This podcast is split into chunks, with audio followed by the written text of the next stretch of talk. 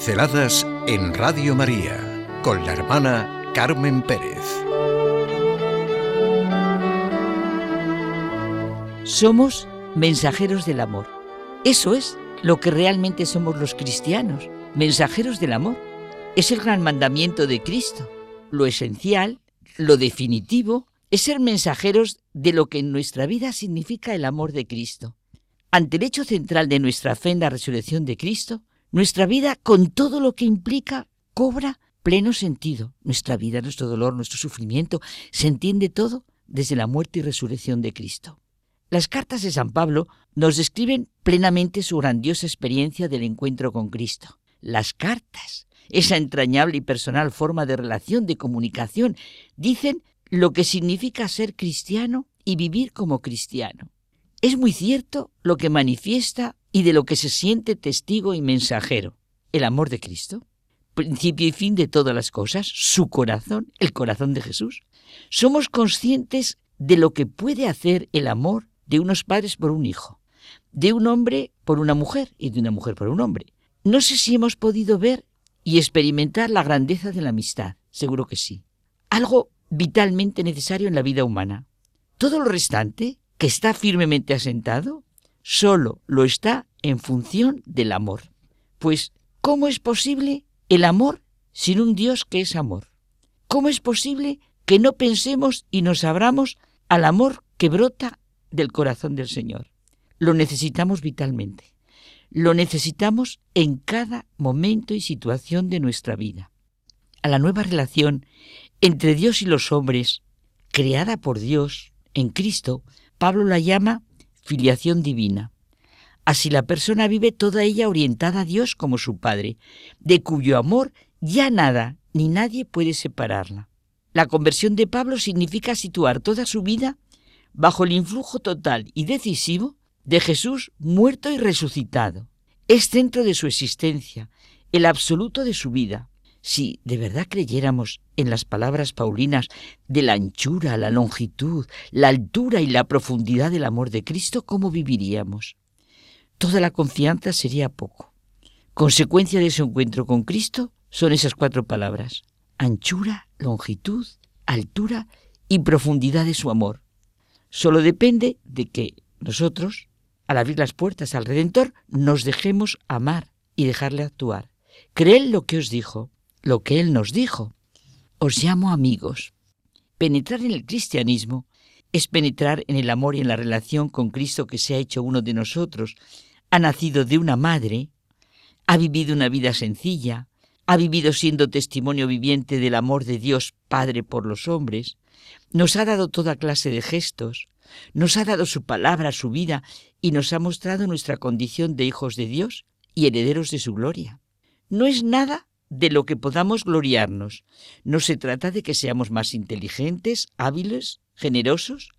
Se trata de dar una nueva orientación a la vida. La vida nueva de la que se nos habla. Nada tiene de mágico. No se eleva a esferas superiores. Es sencillamente un encuentro y como consecuencia de ello la conversión, un como renacer de nuevo que nos dice Jesús.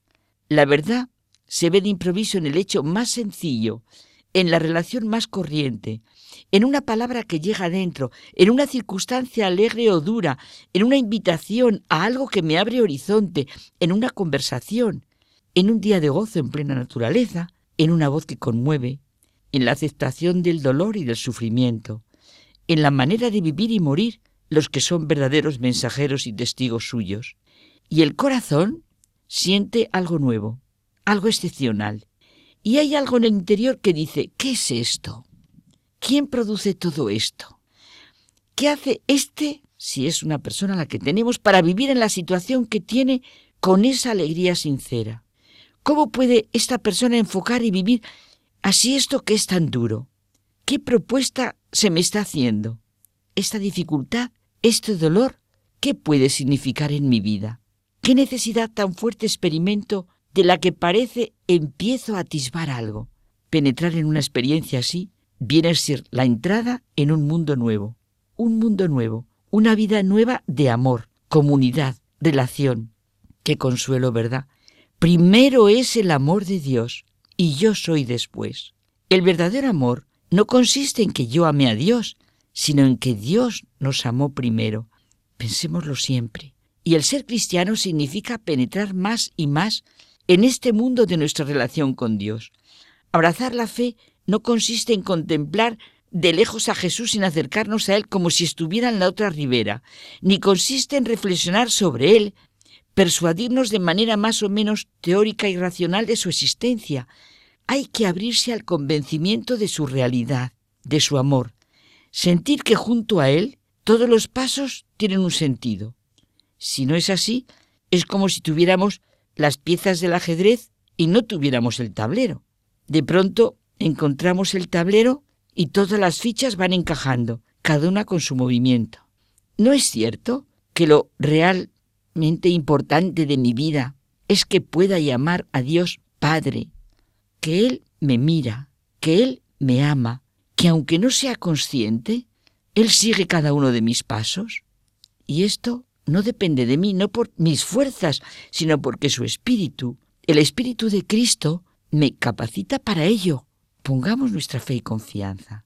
Cuando se produce este encuentro, qué camino recorremos tan coherente, tan pleno de sentido, y recordamos las palabras de San Juan Pablo II. No puede haber auténtica evangelización sin la proclamación explícita de que Jesús es el Señor, sin que exista un primado de la proclamación de Jesucristo en cualquier actividad de evangelización, en nuestra vida diaria. Ser mensajeros, evangelizar, es tarea de cada uno de los que nos sentimos en la familia de la Iglesia. Vayamos así por la vida, claro, evidente, de la mano de nuestra Madre María. Somos mensajeros del amor. Pinceladas en Radio María con la hermana Carmen Pérez.